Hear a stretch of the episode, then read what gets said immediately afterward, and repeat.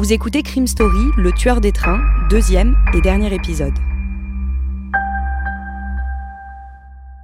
Deux meurtres ont été commis à deux mois d'écart à l'automne 1999 dans des trains. Le premier, la nuit du 13 octobre sur la ligne Limoges-Poitiers, vers 4 heures du matin, au niveau de la ville de Chabenay, dans l'Indre. Il mobilise les gendarmes de Châteauroux depuis plusieurs semaines. Le second a eu lieu le 14 décembre, dans le train de nuit Calais-Vintimille, au niveau de Dijon, et occupe la police. Ce sont deux affaires distinctes, avec deux enquêtes et deux juges d'instruction. Mais grâce à un signalement de la police de Dijon, les gendarmes de Châteauroux savent désormais qu'ils recherchent le même homme. Il a 20 ans et s'appelle Sid Ahmed Rezala. Damien Delseny, les enquêteurs ont une photo de ce Sid Ahmed Rezala. Est-ce que vous pouvez nous le décrire? C'est un jeune homme qui, sur la photo, apparaît plutôt souriant, euh, jeune, euh, les cheveux bruns assez courts. Euh, on devine ses cheveux parce qu'il, sur la photo en question, il a une, il a une casquette. Et qu'est-ce qu'on sait de lui? On sait qu'il est né en Algérie. Il a grandi dans une ville près d'Alger. Il est arrivé en France à peu près à l'âge de 15 ans, à Marseille, dans le quartier de la Belle de Mai, avec sa famille. Sa famille qui fuyait alors la, la violence islamiste en Algérie. Et dès son arrivée euh, sur, le sol français, ça s'est pas très très bien passé. Il, il fugue pas mal de chez lui. Et un an plus tard, il est d'ailleurs fiché à Marseille comme un, délinquant pour des, petits vols, des dégradations. On sait aussi qu'il consomme pas mal de drogue à l'époque les enquêteurs se rendent compte qu'il a aussi commis des faits beaucoup plus graves. Ah oui, parce qu'en février 95, il est accusé de viol par un garçon d'une quinzaine d'années. Ça s'est passé dans un parking près de la gare Saint-Charles à Marseille. Il a à peine 16 ans, lui, à l'époque, hein, Sid Ahmed Rezala, et il est placé en détention provisoire dans ce dossier. Euh, il sera condamné ensuite par le tribunal pour enfants à 4 ans de prison, dont 18 mois ferme. En prison, ça se passe aussi assez mal. Il fait l'objet d'une nouvelle plainte pour viol qui est déposée par un de ses co-détenus. Euh, ça se terminera par un non-lieu, ça veut dire qu'il ne sera pas poursuivi pour cette affaire, mais il va accumuler tout un tas d'incidents en prison, de sanctions disciplinaires, ce qui n'empêchera pas euh, d'être libéré au printemps 1996. Mais alors pour le coup, sa sortie de prison au printemps 1996, elle se passe plutôt bien Elle va se passer plutôt bien au début, parce que quand il sort, il a un projet professionnel, il va entamer euh, une formation en apprentissage de, dans la pâtisserie, et c'est une activité où il a l'air de s'épanouir, parce que le restaurateur marseillais qui l'embauche euh, va dire de lui euh, c'est mon meilleur apprenti. Ils vont décrire un garçon, enfin tous ceux qui travaillent avec lui, plutôt avenant, séducteur, poli, bien élevé. Mais euh, le portrait il va assez vite s'assombrir parce que ça va pas durer. Il va d'ailleurs retourner en prison très très vite après avoir blessé au couteau un vigile de la SNCF. Donc en fait, ce que découvrent les enquêteurs, enfin ce que ça confirme pour eux, c'est que c'est un personnage assez ambivalent qui peut être à la fois euh, euh, séducteur, avenant et agréable, mais qui est capable de verser de manière assez brutale dans une très grande violence. Et donc c'est un homme potentiellement très dangereux, euh, qui a quand même été déjà condamné pour un viol, qui a été condamné pour des agressions à l'arme blanche. Et c'est cet homme qui est dans la nature, puisque depuis sa libération en juin 1999, on ne sait pas très très bien où il est en fait. Pour les enquêteurs, il est urgent de mettre rapidement la main sur Sid Ahmed Rezala. À sa sortie de prison, il a déclaré une adresse dans le Nord, à Amiens, où vivent son ex-compagne qui s'est séparée de lui pendant sa détention et leur fille. Mais Sid Ahmed Rezala n'y a pas mis les pieds depuis un bout de temps et semble mener une vie nomade. En seulement six mois, plus de 40 amendes lui ont été envoyées par la SNCF parce qu'il voyageait sans billets. Dans la contravention la plus récente, il a donné une adresse à Marseille, c'est celle de ses parents. Dès le jour de la découverte du corps de Corinne Caillot, le mardi 14 décembre, le commissaire Dijonais demande aux policiers marseillais de s'y rendre et d'observer discrètement si Sid Ahmed Rezala s'y trouve. C'est un appartement situé rue Belle à Marseille, à l'avant-dernier étage d'un immeuble en pierre. Si le suspect n'y est pas, il n'est pas impossible qu'il vienne s'y réfugier plus tard. Après ce deuxième meurtre dans un train de nuit, l'affaire prend de l'ampleur dans les médias la presse alerte sur l'existence d'un tueur en série qu'elle rebaptise le tueur des trains. Il est donc ce soir l'homme le plus recherché de France. C'est le suspect numéro un du meurtre d'une jeune mère de famille. C'est également le principal suspect dans l'affaire Isabelle Pic, un crime commis il y a deux mois dans des circonstances analogues. Nathalie Cause. La police le traque. Hier soir, 20h, gare de Lyon à Paris, la brigade des chemins de fer de la police aux frontières passe au crible ce TGV en provenance de Dole, mais sans succès. Dans les trains, et particulièrement dans ceux qui circulent la nuit, la psychose gagne les usagers, qui préfèrent parfois annuler leur voyage ou prendre leur voiture. Le procureur de Dijon donne aux journalistes locaux présents à sa conférence de presse le nom et la photo de Sid Ahmed Rezala, mais il leur demande de ne pas les diffuser pendant 48 heures au moins. Si l'homme ne sait pas qu'il est recherché, les chances de le retrouver sont plus importantes. Les journalistes acceptent, mais ces informations circulent dans toutes les rédactions. À Marseille, le correspondant de France Soir reçoit un coup de fil de sa direction qui lui donne le nom de Sid Ahmed Rezala et le nom du quartier où il vivrait. Jean-Michel Verne, le journaliste, se met en quête de l'adresse exacte du suspect. Il la trouve en la cherchant sur le Minitel et cela fait confirmer par la police elle-même. Il se rend donc devant l'adresse et depuis la rue se met à crier Monsieur Rezala Un homme lui ouvre. C'est le père de Sid Ahmed. Il tombe des nues en apprenant que son fils est soupçonné d'être le tueur des trains. Il dit aussi au journaliste qu'il vient de le rater. Sid Ahmed a quitté l'appartement il y a cinq minutes à peine. Il ne sait pas où il est allé.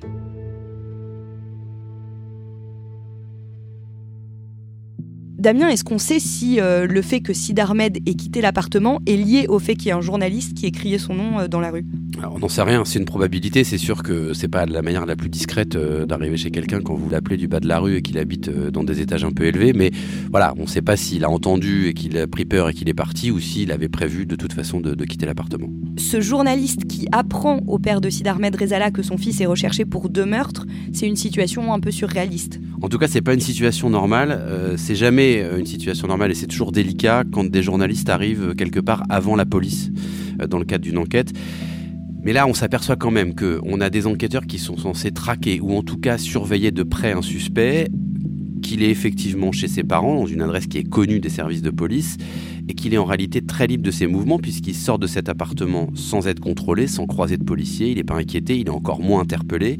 En plus, le jeudi 16 décembre, euh, François va publier un article avec l'interview exclusive du père de, de Sid Ahmed Rezala. Donc les recommandations de prudence et de discrétion euh, faites par le procureur de Dijon ont été totalement euh, brisées, tout ça a volé en éclats et évidemment après les révélations de François, bah, le lendemain, toute la presse va embrayer. Aux Parisiens, par exemple, on va publier le nom et la photo de, de Rezala. C'est compliqué d'imaginer que maintenant, les enquêteurs peuvent toujours cueillir Sid Ahmed Rezala par surprise. Oui, sauf à imaginer qu'ils ne lisent pas la presse, qu'ils ne regardent pas la télé, qu'ils n'écoutent pas la radio. Euh, en fait, on est un peu dans une forme de chaos à ce moment-là, entre une course au scoop entre, entre journalistes et euh, malheureusement une course de lenteur chez les policiers, c'est-à-dire qu'il y en a sans doute qui vont trop vite, les journalistes, et d'autres qui vont pas assez vite, c'est les policiers, et les uns vont rejeter la faute sur les autres.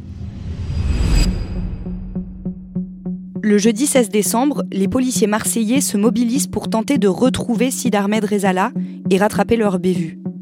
Rue Belle de Mai, ils interpellent ses parents, qu'ils placent en garde à vue. Mais ils n'ont aucune information permettant de retrouver leur fils. Son frère aîné, l'une des dernières personnes à avoir passé du temps avec lui, n'a rien noté de particulier. Il l'avait d'ailleurs vu le soir du 14 décembre, juste après le meurtre de Corinne, et tout s'était passé comme d'habitude. Désormais ennemi public numéro 1, Sid Rezala reste introuvable.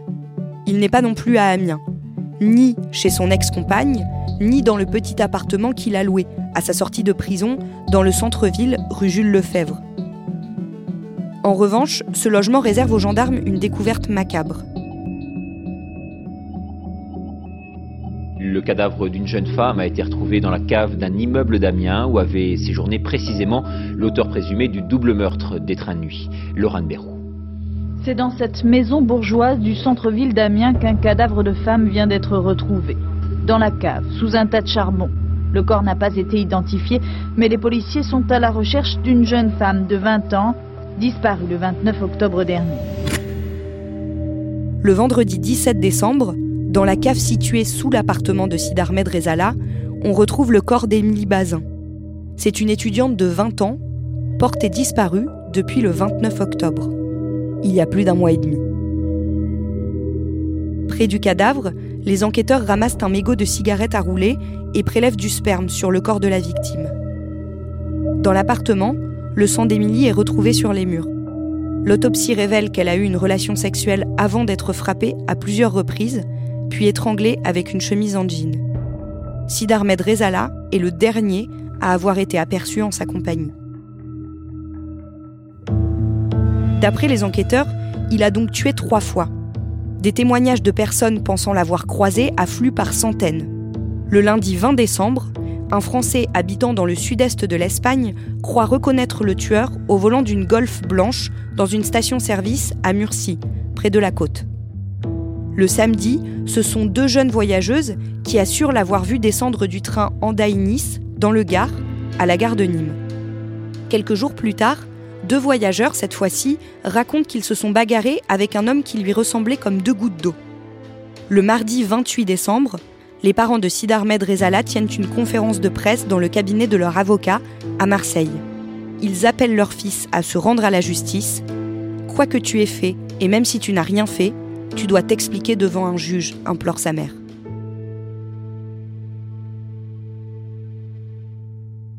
À partir de ce moment-là, l'enquête s'enlise un peu, notamment à cause de la guerre des polices.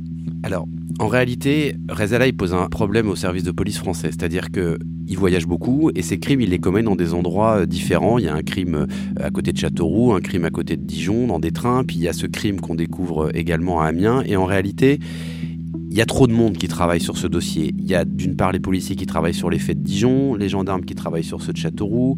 Il y a aussi euh, Marseille où il faut surveiller l'appartement de ses parents. Et tout ça brouille en fait l'enquête parce que chacun essaie de tirer la couverture, ça communique pas tellement bien entre les policiers et les gendarmes, il y a plusieurs magistrats qui sont saisis, donc décision est prise de tout centraliser à Paris pour rendre les choses plus simples et plus efficaces. Alors évidemment, ça sonne comme un désaveu pour les enquêteurs qui, euh, qui travaillent depuis le début sur les dossiers, mais là il y a une vraie obligation d'être efficace. Quoi. Mais c'est quand même étonnant qu'on le cherche dans toutes les gendarmeries et dans tous les commissariats de France et qu'on ne le trouve pas. Oui, mais en réalité, la raison de tout ça, elle est assez simple, c'est qu'en fait, Rezala, il est plus là, il est plus en France. En fait, il a pris la fuite en train vers l'Espagne, et à ce moment-là, il est à Barcelone. Alors, comme il n'a pas d'argent, bah, qu'est-ce qu'il fait? Il va essayer de voler, donc il va être pris par la police après une tentative de vol d'un sac à main dans la rue. Il va passer une nuit en prison en Espagne, mais les policiers espagnols, eux, ils font pas le lien avec le tueur des trains français. Il y a eu un signalement Interpol, mais Vous interpellez un voleur à la tire dans la rue, vous faites pas forcément une vérif pour savoir si ça peut être un tueur en série. Donc il va ressortir. Euh, en fait, il profite, sans vraiment le vouloir, de toutes les failles du système, qu'il soit français ou international, du manque de communication entre les polices, entre les policiers. Et puis à l'époque, il n'y a pas tous les outils qu'on a aujourd'hui pour communiquer rapidement. Donc tout ça, il en, il en profite et ça lui permet à chaque fois d'échapper à la justice. En France, on ne sait pas que Rezala est en Espagne et on continue à le chercher partout dans l'Hexagone. Tous ses proches sont placés sous surveillance téléphonique. S'il essaie de contacter l'un d'eux, la police le saura. Quelques jours plus tard, le vendredi 7 janvier 2000, sa meilleure amie, qui vit à Amiens, reçoit un étrange coup de téléphone de l'étranger. Personne ne parle à l'autre bout du fil. Elle note le numéro et le transmet aux enquêteurs. Le numéro est localisé au Portugal, les enquêteurs le composent et tombent sur un homme qui dit ne pas avoir contacté la France. En revanche, il héberge en ce moment et pour quelques jours un Algérien. C'est peut-être lui qui a tenté de les joindre. Le samedi 8 janvier, rien ne se passe, mais le dimanche 9, une autre amie de Sid Ahmed Rezala reçoit à son tour un coup de téléphone de l'étranger. La voix d'un homme dit qu'il veut juste faire un bisou à sa fille. C'est toi, Sid? demande son ami. Il ne répond pas et raccroche. L'appel téléphonique est localisé au Portugal, dans la banlieue de Lisbonne. Les enquêteurs ont deux certitudes. Ils ont bien entendu Sid Ahmed Rezala et il faut se rendre au Portugal au plus vite. Damien, là, il faut faire vite parce que lui, justement, Sid Rezala, il est à deux doigts de quitter Lisbonne. Oui, parce qu'il s'apprête à prendre un train le mardi 11 janvier 2000 pour l'Espagne, d'où il doit ensuite euh, prendre un avion pour l'archipel des Canaries. Les enquêteurs partent immédiatement Alors quasiment. Euh, alors évidemment, il faut passer par Interpol parce qu'il faut mener une opération conjointe avec la police judiciaire portugaise.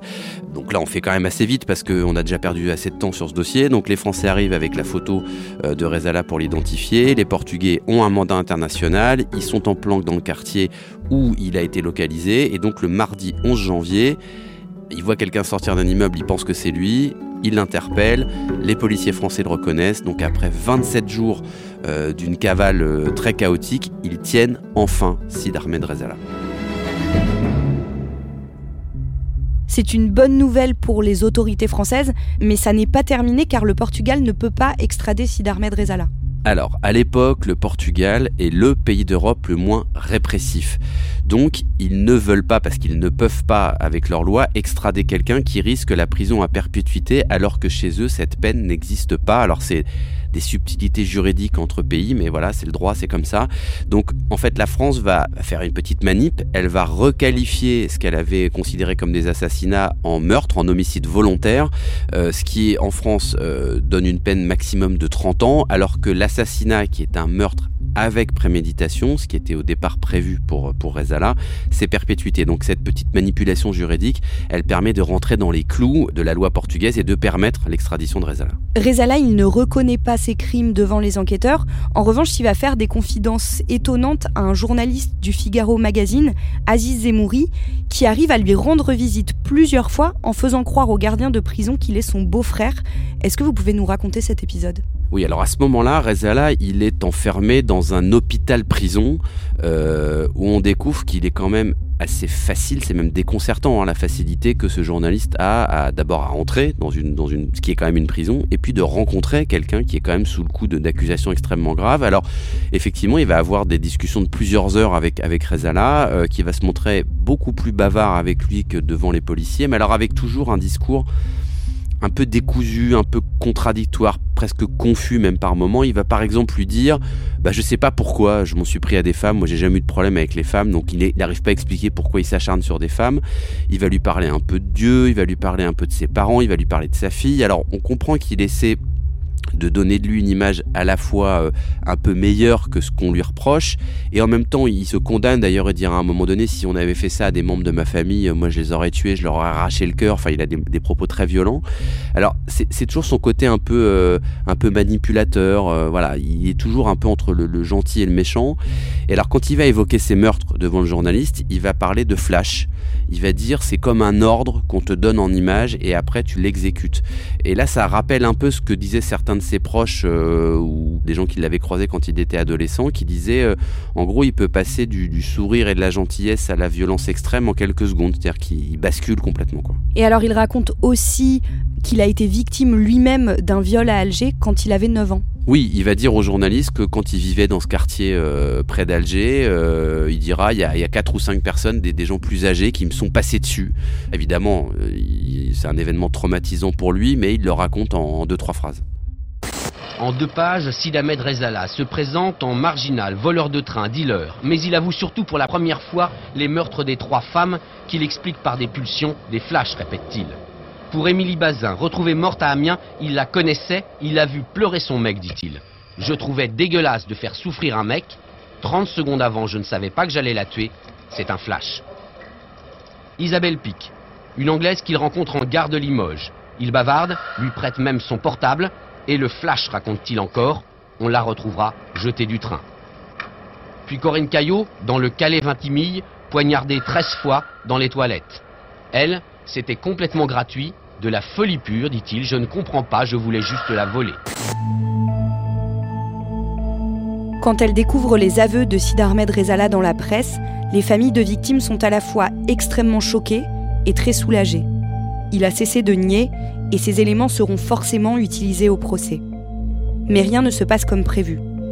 Le mercredi 28 juin, vers 22h30, Sid Ahmed Rezala met le feu à son lit. Les produits destinés à empêcher le matelas de brûler libèrent une fumée extrêmement toxique. Les gardiens tentent d'entrer, mais la porte est bloquée par le lit du prisonnier. Quand ils arrivent à forcer ce barrage, ils découvrent le jeune homme, inanimé, mais encore vivant. Pendant une demi-heure, les secours tentent de le ranimer, en vain. Sid Ahmed Rezala meurt dans la nuit, à 21 ans, et sans avoir été jugé. C'est évidemment une, très grosse déception. Et parce que c'était très important que euh, Rezala puisse être jugé en France. Et naturellement, je pense à, aux familles, parce que c'est pour elles une nouvelle épreuve. Avec la disparition de Si Ahmed Rezala, s'éteint l'action de la justice. Le procès du tueur des trains n'aura jamais lieu.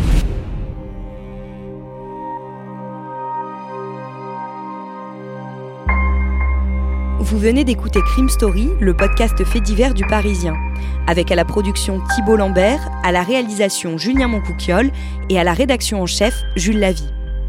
Un épisode raconté avec Damien Delseny et un podcast à retrouver chaque samedi sur le site leparisien.fr et sur toutes les plateformes d'écoute. Vous pouvez également retrouver sur notre site les références qui nous ont permis d'écrire cet épisode.